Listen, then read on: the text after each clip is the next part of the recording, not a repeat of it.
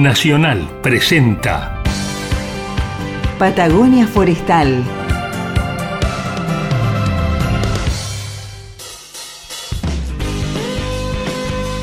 Patagonia Forestal, un espacio de encuentro y diálogo para compartir saberes y miradas. Un territorio de ideas, proyectos con visión de futuro. Patagonia Forestal. Un lugar para sentir la investigación, innovación y el desarrollo. Patagonia Forestal, un programa del CIEFAP.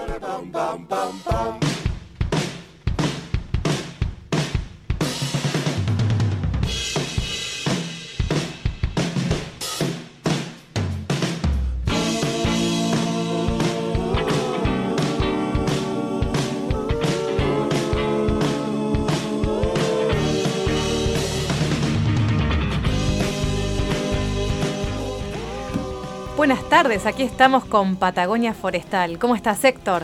Bien, ¿y vos, Carla? Acá con ganas de compartir un rato de ciencia, tecnología e innovación, un rato ameno, ¿no es cierto? Como todos los jueves a las 19 horas aquí en Radio Nacional Esquel. La ciencia relaja también. Totalmente. Tenemos de todo hoy, ¿eh? Vamos a escuchar diversidad de voces, diversidad de naciones, nacionalidades, así que quédense porque esta tarde promete. Pero como todos los jueves, arrancamos con historias de ciencia en la vida cotidiana. A ver con qué nos sorprende Héctor Gonda esta tarde. La idea es tratar de ver que hasta en las cosas simples de todos los días, la ciencia puede hacernos un, un aporte. Te voy a hacer un adelanto de lo que voy a hablar la semana que viene, cosa que no había hecho antes. Apa, estás como muy preparado, ¿eh? Sí, sí, y te cuento de dónde viene la cosa. Esta mañana eh, me estaba poniendo la camisa y tuve que poner mi brazo en la manga que no suelo hacerlo, en la otra, porque tenía el celu. Y no sabes lo raro que me sentí poniéndome la camisa, camisa al revés. Al revés, entendiendo que yo, de ahí me di cuenta que siempre pongo primero el brazo izquierdo y después el derecho. Tuve que poner primero el brazo en la manga derecha y después en la izquierda.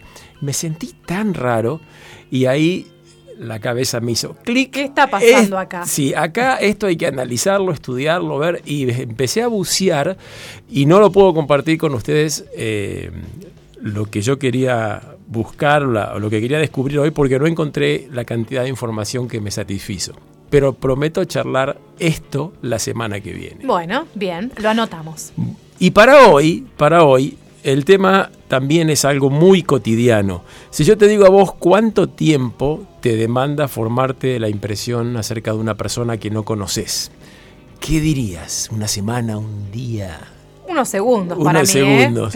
Bueno, eh, tengamos en cuenta que están las frases, la primera impresión es lo que vale. Totalmente. Y la otra famosa de, de la chiqui Legrand que dice que si te ven mal te maltratan y se te ven bien te contratan, que yo creo que hay algo cierto, nadie va a contratar a alguien que, parece de- que- sí, que se ve deprimido, que tiene mala onda, et- etcétera, etcétera.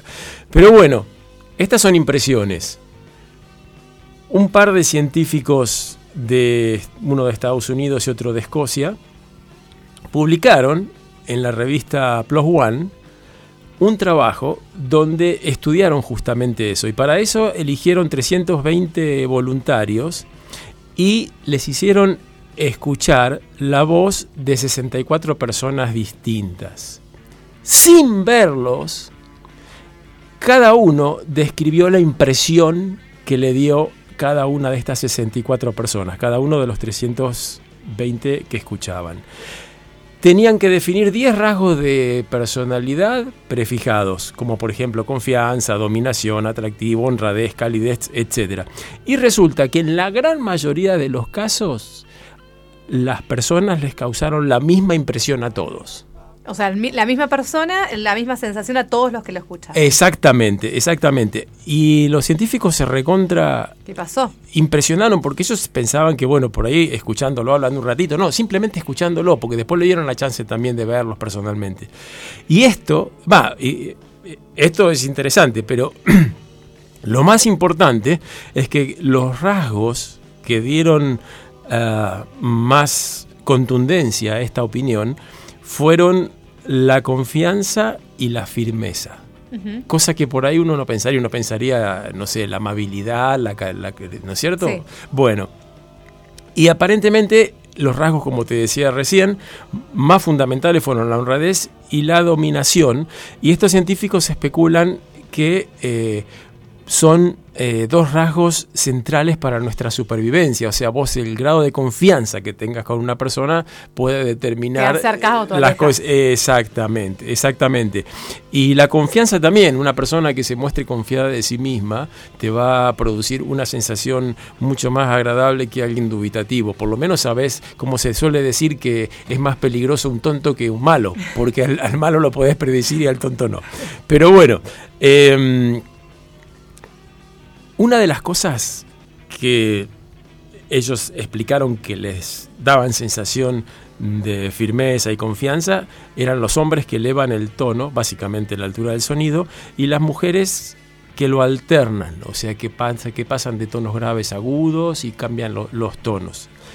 Y mm, imagínate esta información qué importante puede ser en campos como los negocios, la informática, la ingeniería, la publicidad, llegar a la gente, venderle algo. O sea, si vos sabes qué es lo que la gente le atrae, esta información es súper valiosa y obviamente puede ser... Se debe usar. seguramente ya la están usando y bueno, como todo, tanto para el bien como, como para el mal. Y en cuanto a, al porqué de estas cosas, eh, los autores especulan, porque esto no, no, no recolectaron datos para demostrarlo, que puede tener que ver esta, estas sensaciones con eh, la evolución que hemos tenido en los últimos eh, miles de años y que estas impresiones que nos causa la gente son las que, como te decía hace un momentito, eh, tienen como consecuencia o uno asume que dan más confianza y va a pasarla mejor con, con ese ser humano. Bueno, nos quedamos con esto y con la promesa de por qué se ha puesto la camisa sí, porque en otro sentido. Claro, porque es, porque es tan rara la sensación que uno tiene cuando se pone una manga primero y otra después en el orden inverso al que suele hacerlo habitualmente. Vamos a encontrar la explicación. Yo les digo, Héctor Gonda es ingeniero forestal, no es psicólogo, y esto es un programa de ciencia, tecnología e innovación de los bosques patagónicos. Quédense, porque con esta historia arrancamos Patagonia Forestal. Y no, ahí nos agrada mucho su compañía.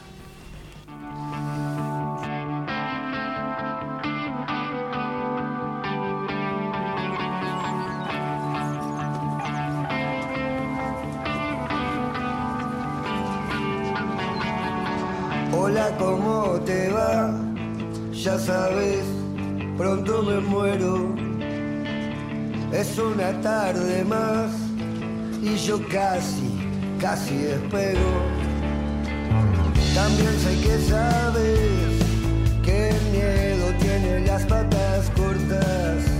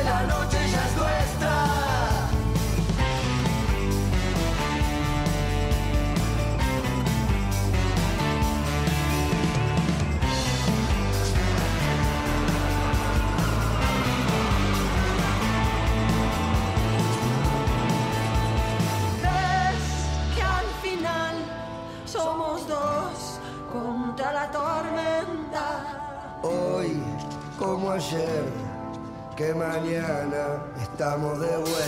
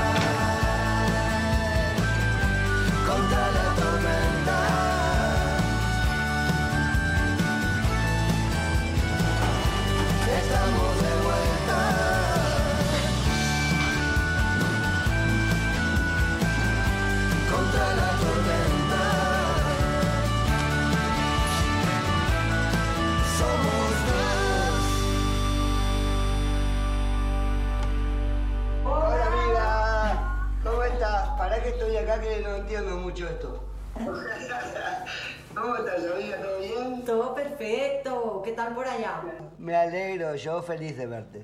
Patagonia Forestal. mismo.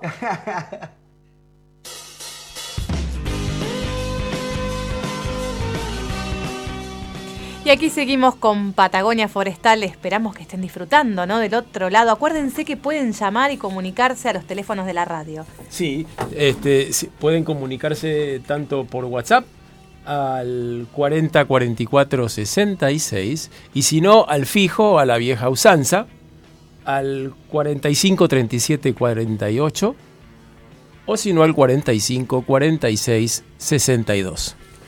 Bueno, y ahora vamos a escuchar una entrevista. Tenemos un nuevo integrante en el CIEFAP, puntualmente en el área de fitopatología y microbiología aplicada. Eh, este nuevo integrante es, es el doctor Geoffrey Williams y que nos va a acompañar hasta septiembre de este año. Bueno, Geoffrey eh, Héctor es entomólogo y tiene una beca Fulbright. Y está colaborando con el proyecto de Mortandad de Notofagus, que lleva adelante investigadores como Lucía Molina, que vamos a escucharla Sí. en esta entrevista, y Andrés de Rasti, Mario Raschemer y Belén Pildain. Bueno, La- es presencia súper importante, ¿no? Sí, sí, las becas Fulbright son más viejas que Matusalén. Creo que son de las primeras becas que aparecieron en, en el país para, para estudios de posgrado. Bueno, ¿qué te parece si escuchamos lo que tienen para contarnos y después seguimos intercambiando? Dale. Y este año traemos entrevistas, pero con todo, ¿eh? Así que vamos a arrancar a conversar con la licenciada casi doctora Lucía Molina, porque ya está ahí en la recta final de la entrega de la tesis. Ya la entregué, estoy Ya esperando. Está, ya está. Así que la casi doctora Lucía y con Jeffrey Williams. Pero no es Williams de acá de Trevelin, no. Williams, él viene de más lejos, viene de Estados Unidos. ¿Cómo estás, Jeffrey? Hola, muy bien, gracias. Bueno, vamos a conversar un rato sobre decaimiento forestal. Pero antes de entrar bien en el tema de trabajo de investigación, quería saber, bueno, Jeffrey, ¿qué fue lo que te hizo venir acá a, Patagonia a hacer investigación, ciencia? ¿Algún pariente tal vez o alguna conexión de centros de investigación? Contanos. Eh, en realidad, eh, donde estaba haciendo mi doctorado, en Purdue, en Indiana, eh, tenemos bosques de madera, digamos, am, ah, madera duro, como no conífero. Y ahí hay, hay otro, estaba en un lab eh, de entomología, pero había otro lab de, de, de Cathy Amy y hay un, un colaboración entre este lab y el grupo de ah, protección forestal acá en, en CIFAP y eh, aprendí un poco de, sus investigaciones y este decamiento en notofagus, el- en lenga, y me interesé mucho, entonces iniciamos como charlar, hablar de colaboración.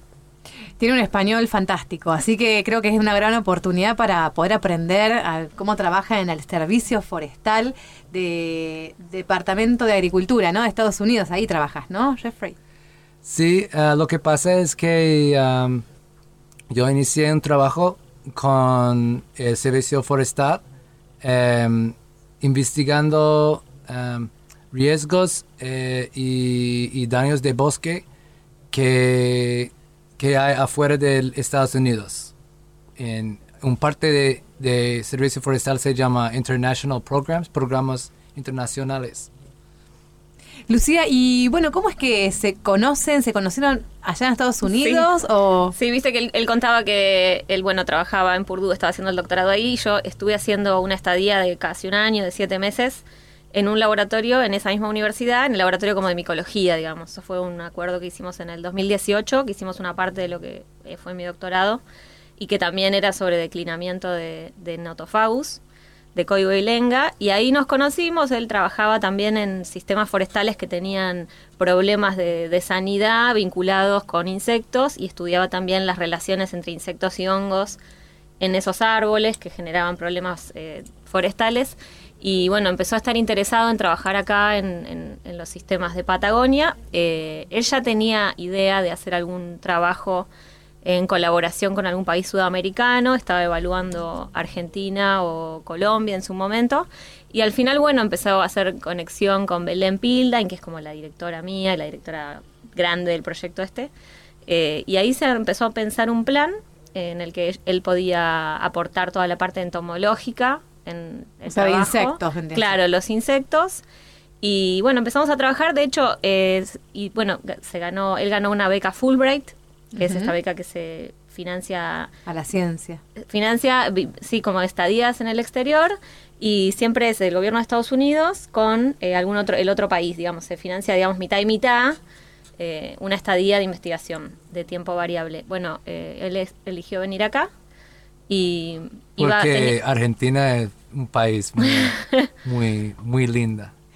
Bueno, y, y para llegar acá y bueno, sí, y- nos, nos atrasó mucho la pandemia. Él iba a venir en el año 2020 y bueno, se fue atrasando. Plena pandemia, claro. Claro, Entonces pudo demoró viajar un ahora. Sí. demoró un año y Y cuando... Mientras tanto estudiaste español, hablas mucho mejor bien. cuando estabas en Estados Unidos. Bueno, tenemos la suerte entonces de poder eh, eh, dialogar de una manera más fluida. ¿Y cómo fue esa llegada, Jeffrey? ¿Cómo vos ya habías estado en Patagonia o fue tu primera vez de encontrarte con estos paisajes, estos ambientes? Eh, eh, cuando estaba haciendo mi aplicación por este, este beca, um, yo también conseguí un, un poco um, un award, un, Un premio. un premio. Ganó un premio por, por un congreso, creo que era, o una... mm, no, por, por el departamento, Ah. eh, como estudiante bueno. Brillante. Eh, o sea, estamos ante una eminencia, Ganó un premio premio. y, y claro, y usaste ese dinero para venir en el 2019. Sí. Diciembre. Ah, Hace dos años. Primera Es- exploración. Sí, ahí vino a conocer. En sí, en- entonces es, es, es re bueno porque ya tengo amigos acá cuando, cuando llego, llegué.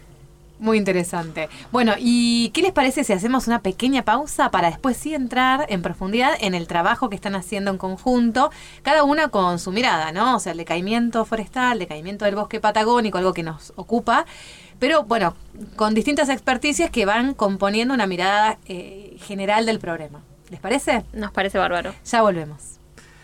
Bueno, hay muchos factores de decaimiento eh, forestal y es un problema global.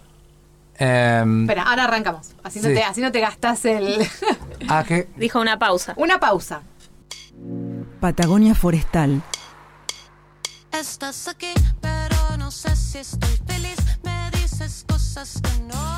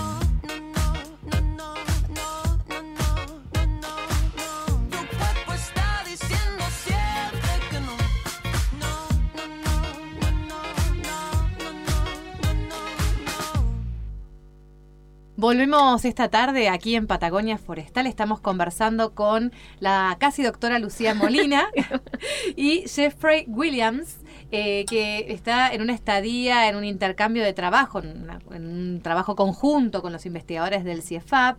Eh, él viene del Servicio Forestal de Estados Unidos y justamente están trabajando en conjunto, este gran equipo de, de- de- de investigadores, acerca del decaimiento forestal, decaimiento del bosque patagónico. Y vamos a empezar a indagar un poco más, ¿no? ¿Cuáles son las causas de este decaimiento o posibles hipótesis que ustedes manejan al respecto?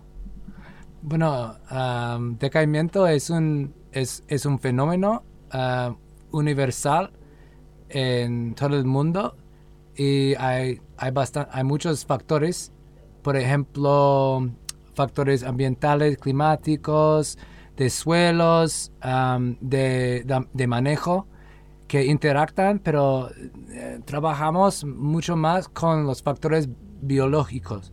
Y yo estoy haciendo el parte de entomólogo, que es el estudio de insectos, y en eso yo estudio y trabajo con un grupo de insectos, se llama escarabajos de corteza y de la madera, o borredores. Y eso es un grupo muy grande, muy diverso. Hay 6.000 especies en el mundo. Y acá hay un grupo, una, bueno, un- una familia de escara- escarabajos de madera eh, que son muy interesantes y no tenemos mucho conocimiento. Hay un poco más conocimiento de este grupo en, en Chile y estamos empezando um, una, una investigación con eso, pero eso es solo uno de los factores y vamos a hablar de otras. Y otros factores, Lucía, ustedes vienen trabajando hace tiempo, ¿no? Claro, es, es- ahora estamos trabajando con Lenga, vamos a ampliar también a Coihue con Jeffrey para trabajar en las dos especies. Y son las dos especies que trabajamos, digamos, lo que fue mi trabajo de doctorado. Este igual es un proyecto que estamos encarando con Belén Pildain, con Mario Ragenberg también y también con Andrés de Rasti, que es... Él, de hecho, tiene experiencia en su doctorado también de haber trabajado con estos sistemas de escarabajos de madera. Y bueno, y además es un micólogo de formación. Eh, y sí, en realidad en los años anteriores estuvimos trabajando con estas dos especies, con su declinamiento, eh, visitándolos durante tres años. eh, estacionalmente, dos veces al año, pero indagamos principalmente lo que eran los hongos que tenían encima, digamos, los, los árboles. Claro. Hongos endófitos, que en algún momento ya hablamos de esto en este Sí. programa, en ediciones anteriores. Lo que pasó un poco es que, bueno, eh, eran lugares de muy difícil acceso, que por ahí no se habían casi visitado en- en- con anterioridad. Entonces también, además de hacer nuestro trabajo relacionado a los hongos, vimos por ahí cosas que empezamos a notar, por ejemplo, la presencia de estos escarabajos y de estas galerías como con bastante frecuencia y en todos los sitios que habíamos visitado. Y ahí dijimos, bueno, me parece que es un elemento que es importante que, que lo indaguemos también para completar la explicación y como el- la descripción de lo que es el fenómeno de declinamiento. Y ahí surge, bueno, la idea de este otro proyecto, porque bueno, es, son lugares Proyectos que se van complementando. que se van complementando, que van completando información para, para tratar de entender qué está pasando. Encontramos cuando hicimos nuestra prospección de hongos, eh, muchos hongos que se los conoce típicamente relacionados con, con insectos Con de galerías. Entonces, bueno, nos pareció interesante diseñar un proyecto y un muestreo específico para evaluar eso. Claro, como uno empieza a tirar de una punta del ovillo y van, ¿no? Em- empezando a verse otras cuestiones. Sí, es que ¿no? cuando te haces una pregunta y la intentás responder, lo que haces es generar cuatro preguntas nuevas. Eso es hacer ciencia, ¿no? sí, claro. Y cuéntenme, eh, bueno, estuvieron saliendo al campo, ¿no? A relevar información. ¿Cómo son esas salidas? ¿Cómo es eh, la, la actividad conjunta en el terreno? Pregúntale a Jeffrey. No, pregúntale a que se Lucía. estuvo quejando en ¿A la subidita. ¿A dónde fueron? Al Parque Bueno. Nacional Los Alerces, ¿no? Sí, estamos trabajando ahí. Ahora igual eh, vamos a ampliar también algunos sitios que son de la provincia del Chubut. Ya estamos como con los trámites de los permisos para eso. Lo que pasa es que trabajamos en la lenga baja, digamos, la lenga que está arriba de todo, en el límite con el, con el pedrero de la cumbre. Así que en general son lugares que hay que caminar mucho. Y a Jeffrey no le gusta. Y a Jeffrey le Sí. gustaba en teoría, pero se quejó un poquito en el campo. Es que, es que, bueno, me gusta mucho hacer trabajos en campo. Eh, y también me gusta trabajar en cerros, en bosques en cerros en Estados Unidos. Pero acá es poco más pendiente y también eligien- eligieron un, un sistema en lengua baja que es como una forma de lenga que solo existe en, en la altura, casi abajo la línea de donde no hay árboles. Y bueno, mm, caminar en este tipo mm, de bueno, Ambientes. de ambiente con todo el pendiente al, al encima y llegar am, desde mucho caminata es se complicó se complica un poco eh, hacer muestras hacer lo que quiera científicamente porque es complicado y bueno eh, es muy divertido igual entonces me gusta Sí, Pero trabajamos en el Alto del Petizo, en el Cerro Alto del Petizo. Eh, trabajamos también mucho en el eh, Cerro del Riscoso, Ajá. que ahora vamos a ver si lo vamos a incluir o no, tenemos que ver. Luego también hicimos el dedal, lo que pasa que bueno, ahora está cerrada la senda, por el, después del incendio se cerró Ah. y ya pasaron muchos años que nadie la camina, así que estamos ahí evaluando Bien si vamos a poder ir.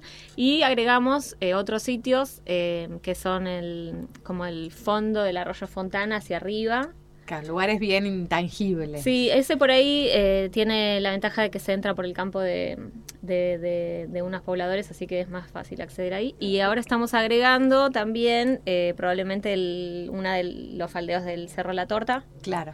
que es lo que estamos ahí incorporando desde Todo- acuerdos con la provincia del Chubut, digamos. Todo durante otoño están haciendo estos muestreos. O sea, muestreos y cuéntenme qué es lo que hacen. Claro, los muestreos ¿no? son estacionales. Tenemos que mostrar en otoño y tenemos que mostrar en primavera Sí. también. Cuando vamos, eh, tenemos mucho que recorrer, caminar y mirar eh, árbol por árbol. Observación es uno entonces de los métodos, digamos, de... Porque buscamos galerías. Y el tema con estos insectos es que son súper, súper chiquitos. Mm. Muy en pequeños. realidad, eh, entre los el grupo Ajá. de escarabajos son re grande. Pero decí cuánto miden. para Sí. que- Pues, e- este grupo de escarabajos de corteza y madera, estos, estos son uno de los más grandes. Son como tres, tres de, de dos y medio a tres o cuatro milímetros. O sea que es Milímetros. menos que la cabeza de una Pero, aguja. pero Lo que buscamos en el campo son los agujeros que genera ese escarabajo, que son de ese diámetro, Sí. imagínate. Y bueno, buscamos, detectamos primero los árboles que tienen presencia de galerías. Después tenemos que cerciorarnos de que esa galería esté activa, porque puede ser vieja, Claro. que el bicho ya entró, hizo su ciclo, se fue, y eso no nos da mucha información. Así que una de las, eh, de las señales que nos, que nos dice que está activa y el bicho está dentro trabajando es que tienen acerrín Ajá. Que le como que les, les chorrea un poquito de acerrín, que es lo que va, de lo que va generando mientras orada la galería el, el insecto. Y después de ahí, bueno, elegimos, eh, seleccionamos tres o cinco árboles, depende del lugar, y nos llevamos una troza con esas galerías adentro. Bien. Eso lo tenemos que bajar de la montaña sí. en la Ahí se mochila. pone Sí, al encima de todo lo En la que... punta del cerro. No solo hay que subir, hay que bajar, Sí. Jeffrey. Con todo eso, claro. Ya, al encima de todo que lo le contr- eh, ah, conté. Sí. Eh, sí, tienes que bajar con madera en la espalda. En la espalda. que son pero- en realidad eh, trozas de- del tronco de la un lenga. pedacito. Un pedazo de la lenga, que lo cortábamos en el campo, tratamos de achicar lo más posible. Entonces medio árbol eh, Y lo adentro como cuatro personas. Sí. y eso entonces lo llevan para poder trabajar en sí. el laboratorio. Y lo que se hace en el laboratorio es eh, el insecto, bueno, si querés esto lo puedes contar vos, pero el insecto adentro está el macho y la hembra y a veces también encontramos a la progenie. El macho está como en la puerta de la galería custodiando la Sí. entrada. eh, pero lo que vamos haciendo en el laboratorio es ir eh, rompiendo, digamos, de, a- de a- de alonjas para ir encontrando y, y re- reconstruyendo la forma que tiene la galería. Bien.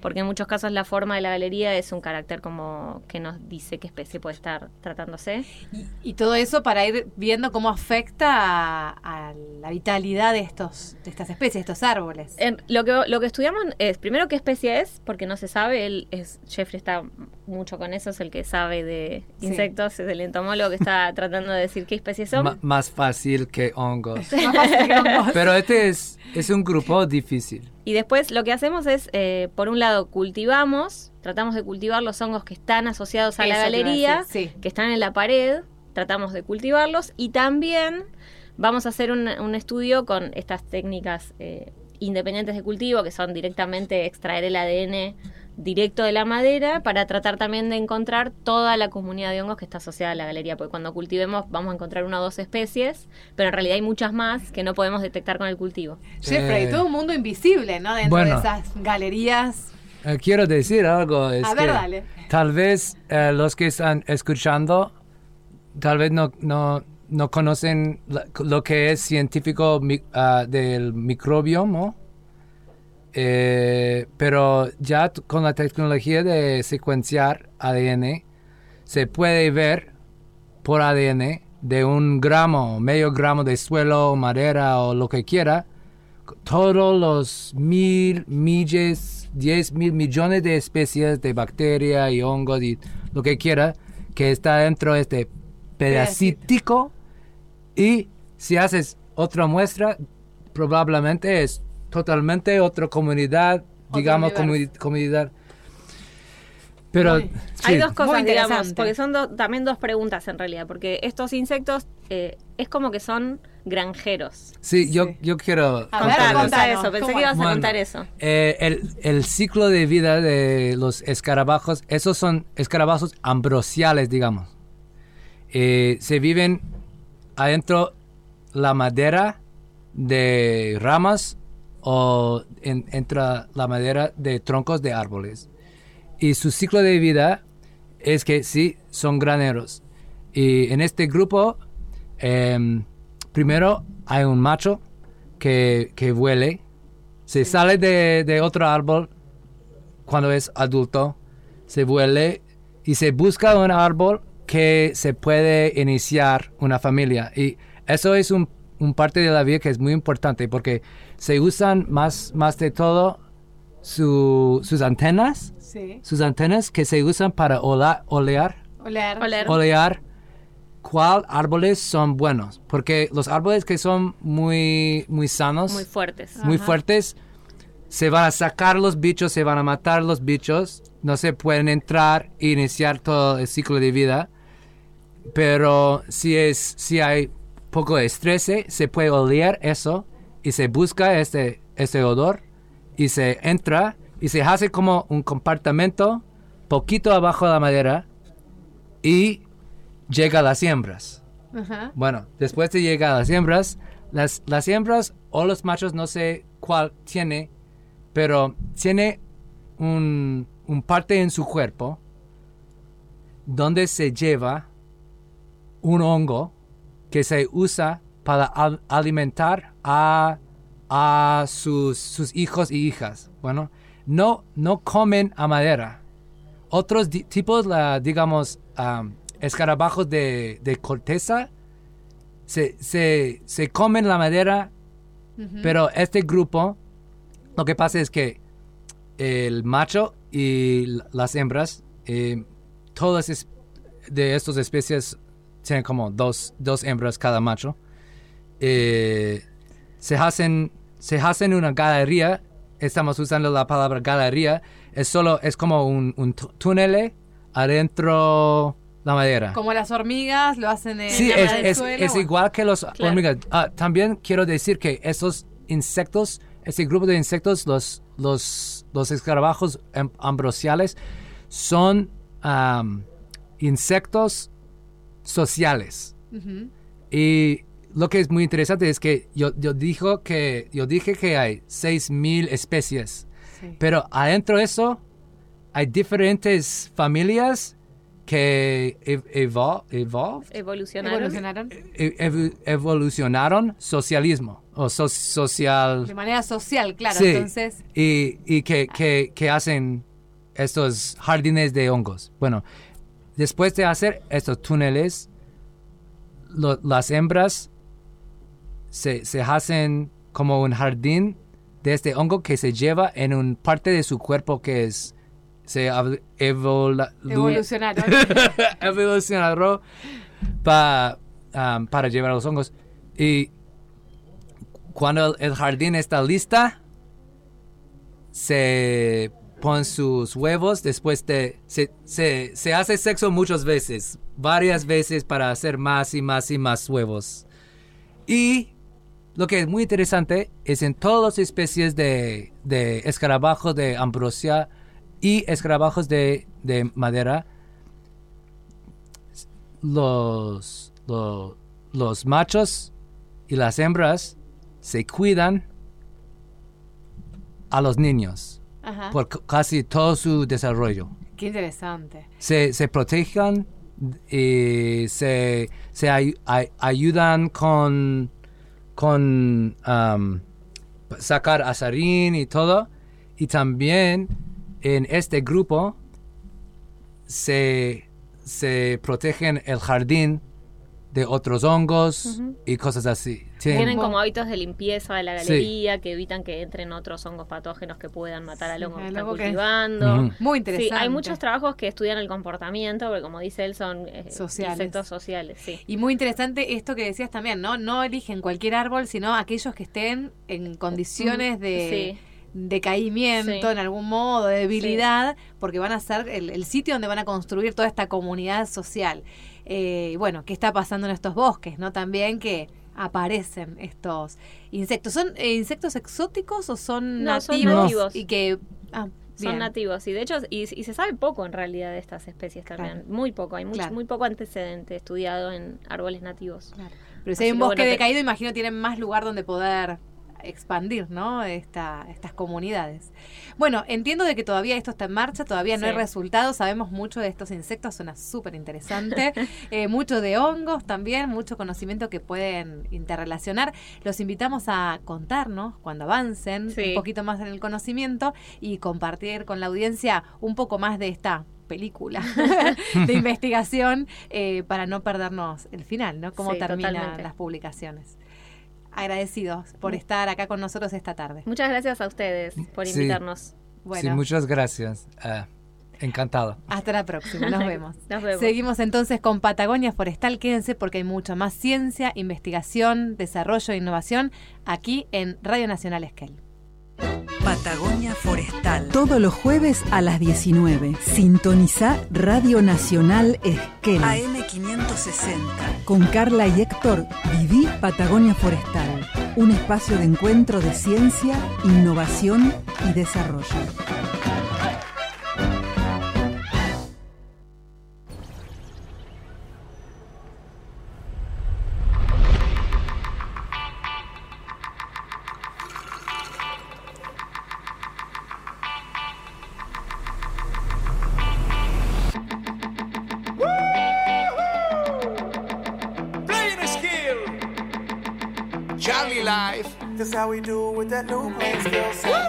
A mí me gusta verte reír, a mí me gusta verte saltar como la luna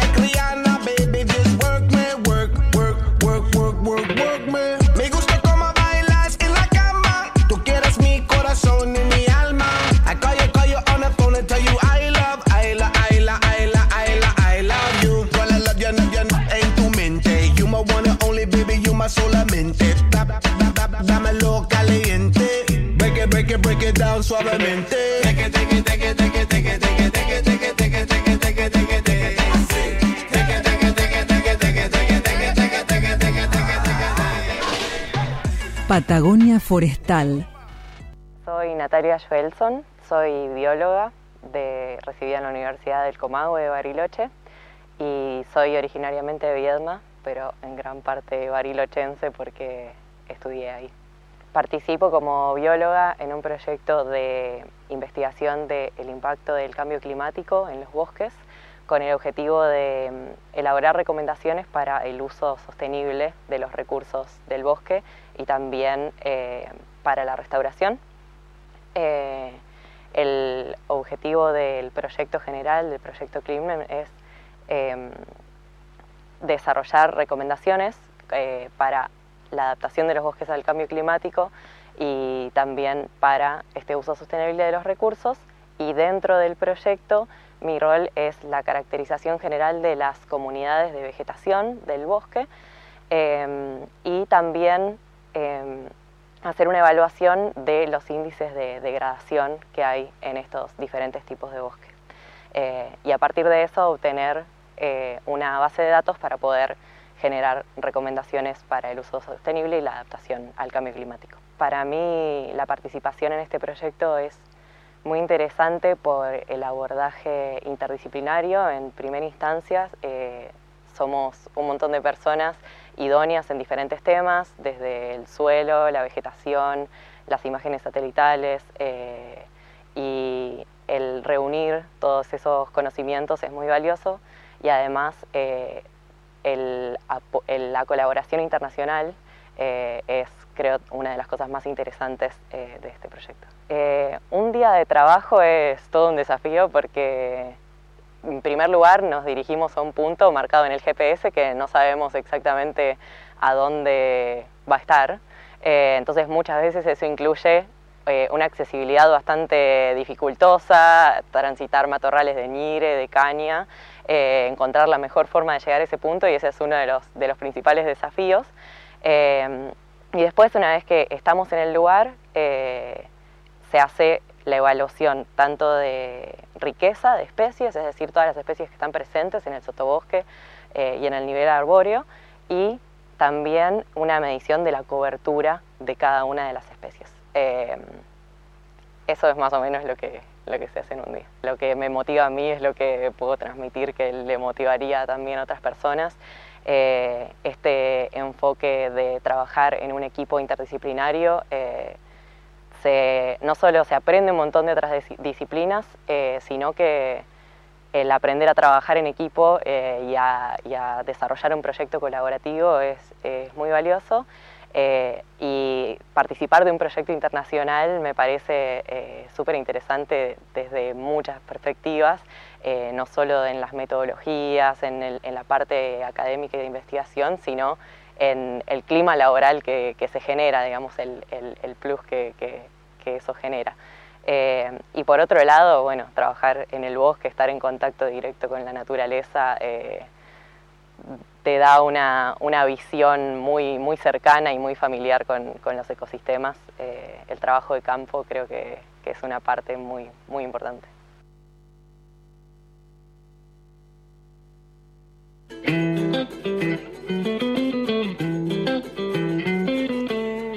Muy interesante, cuánta variedad de voces ¿eh? en el bloque anterior. Ahí escuchamos a Joffrey, ahora escuchamos a Natalia.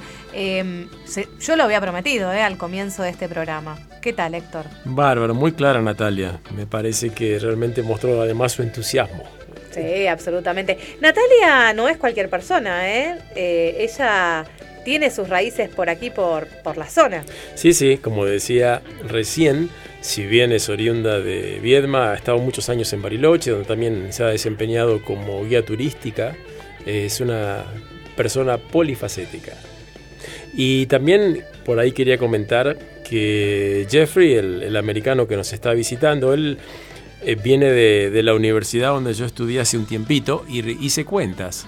El tiempito ese es de 24 años, o sea que cuando yo estuve allá, Jeffrey probablemente empezaba a gatear. Así que este el tiempo pasa. El tiempo pasa. Y ahora también vamos a, entrevistar a, a, otros chicos que trabajan, yo con la edad que tengo les puedo decir chicos, en, el, en este proyecto.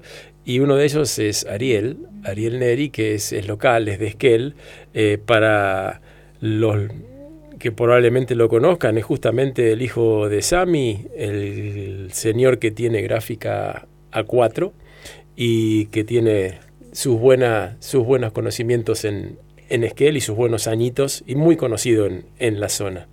Pero antes de escucharlo, Ariel, vamos a conversar un ratito con el doctor Gabriel Logercio, eh, quien nos va a contar un poquito más del proyecto y vamos a compartir este audio de Ariel junto con Gabriel. Buenísimo. ¿Cómo estás, Gabriel? Hola, ¿qué tal, Carla? ¿Qué tal, Héctor? Bien, acá, muy bien, entusiasmados. Escuchamos a Natalia que nos adelantaba un poco sobre el proyecto, este conjunto, ¿no? De Argentina a través de CIEFAP y Alemania.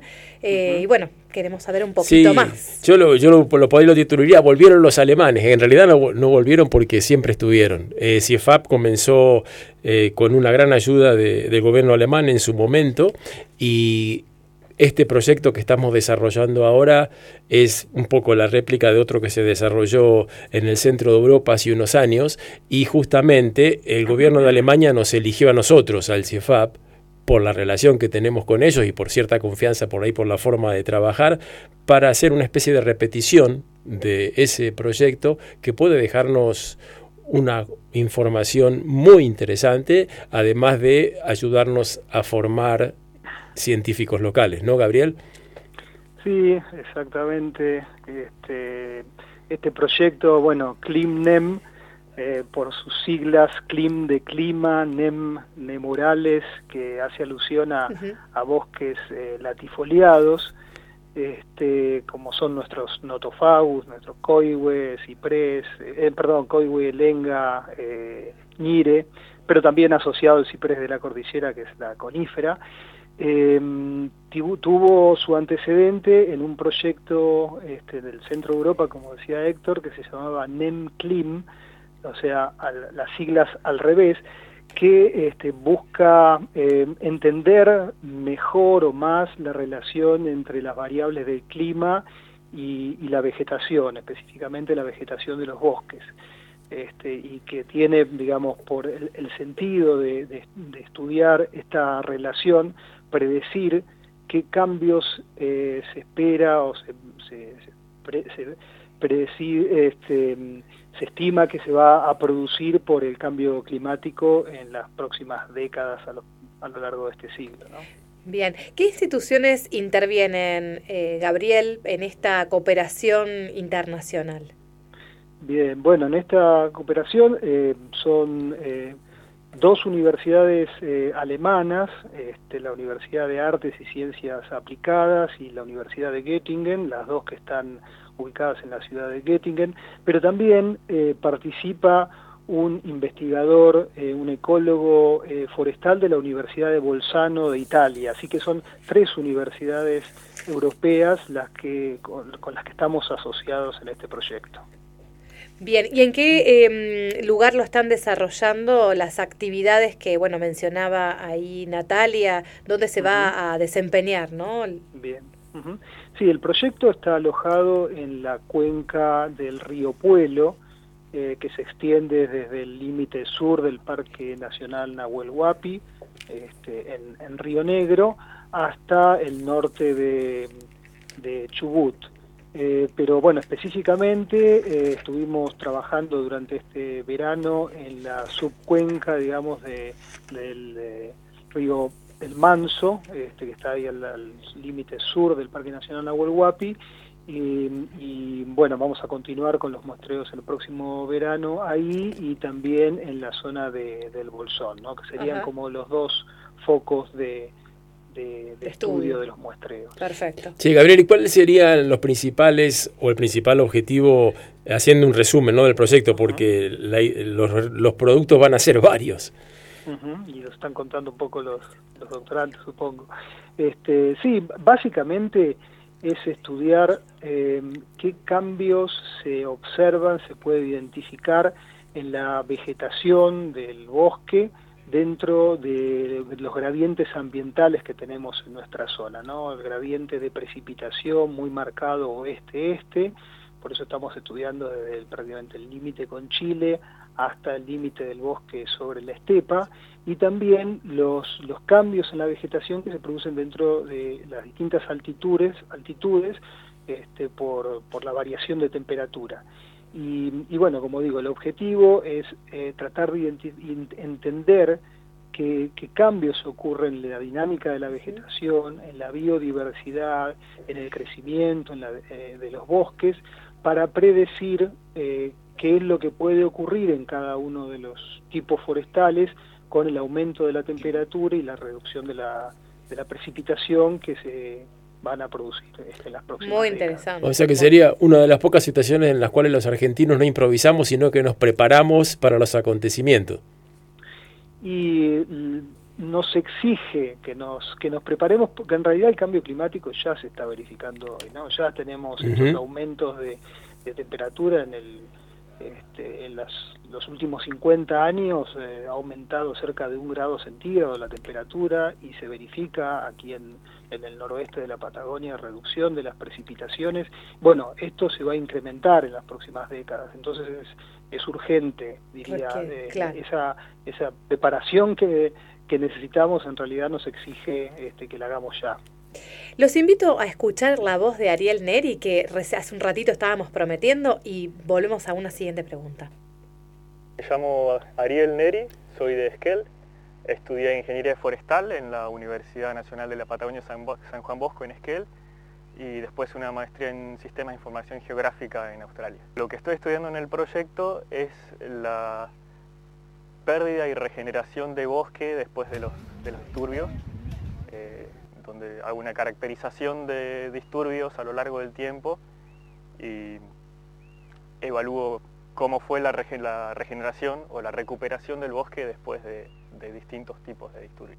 Mi investigación es generalmente desde el punto de las ciencias de la información geográfica, entonces produzco mucho material en forma de mapas, eh, tanto en modelos de bosque, modelos de elevación, modelos climáticos, eh, que son usados para las otras partes del proyecto para también eh, enriquecer y, darle explicaciones también a los que se encuentran dentro de otros estudios. Eh, en mi caso trabajo con tecnología satelital, eh, por un lado imágenes ópticas de Landsat, de Sentinel, también imágenes de radar que nos ayudan mucho para ver la estructura del bosque y la, la cantidad de biomasa que tiene.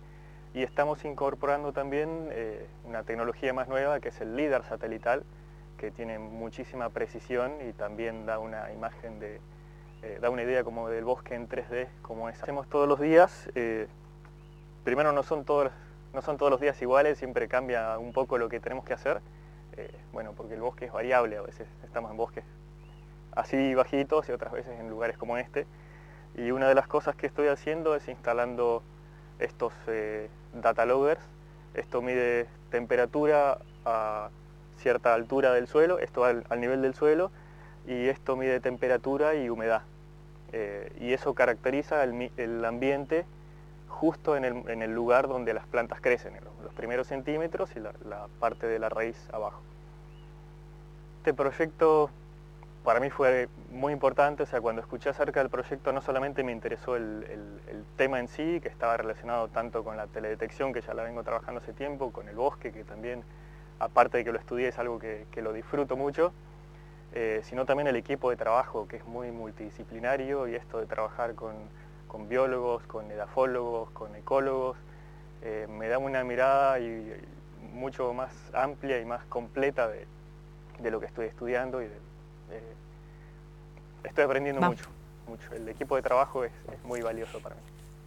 Bueno, eh, tenemos una pregunta más para Gabriel muy breve porque ya estamos sobre la hora. Queremos también a- agradecerle a Claudio Ferrero que además de, de- de su merienda comparte este ratito con nosotros. Un genio. Nos aguanta. Y nunca, sí, nunca le hemos atacado a la merienda porque es muy tentadora, te digo. ¿eh? Bueno, pregunta para la Gabriel. pregunta para Gabriel. Eh, bien, como te decía Gabriel, estamos sobre la hora y te comprometemos desde ya para que más adelante nos cuentes sobre los resultados porque sabemos que ya hay algunos, pero antes de cerrar, en dos palabras, ¿cuáles son los principales desafíos que ves para el proyecto? Mira, los principales desafíos, el proyecto recién se inició prácticamente, ¿no? O sea, tenemos una campaña este, realizada, pero nos queda por lo menos este, el doble de muestreos de campo. Son muestreos muy intensos, este, muy, digamos, de mucho, de mucho trabajo, un pendiente muy, pronunciadas, con mucha caña, mucha vegetación. Entonces, bueno, eh, nosotros ajustamos una metodología y este, con los doctorantes este, estuvieron también haciendo todos los muestreos. Eso lo tenemos que replicar por lo menos este verano y parte del otro. Y, y después el, el procesamiento de toda esa información e integración, como recién decía Ariel, la integración de los resultados de los distintos grupos es lo que va a enriquecer este digamos este el entendimiento de lo que estamos buscando de la relación entre el clima y los bosques para hacer recomendaciones frente al Y que la Torre de Babel funcione. Te comprometemos entonces, Gabriel. Primero te agradecemos y te comprometemos para seguir conversando sobre todos los resultados que vayan alcanzando y sobre el hacer, ¿no? Que es muy interesante de este gran proyecto de cooperación internacional. Muy bien, quedo atento, muchas gracias. Gracias. Gracias a vos. Y así llegamos con el último suspiro a terminar Sí, sí, sí, este sí, sí. programa del día jueves. Los invitamos a seguirnos el próximo jueves a las 19 horas aquí en Radio Nacional Esquel. Y no nos dejen solos, sé que si no nos ponemos tristes.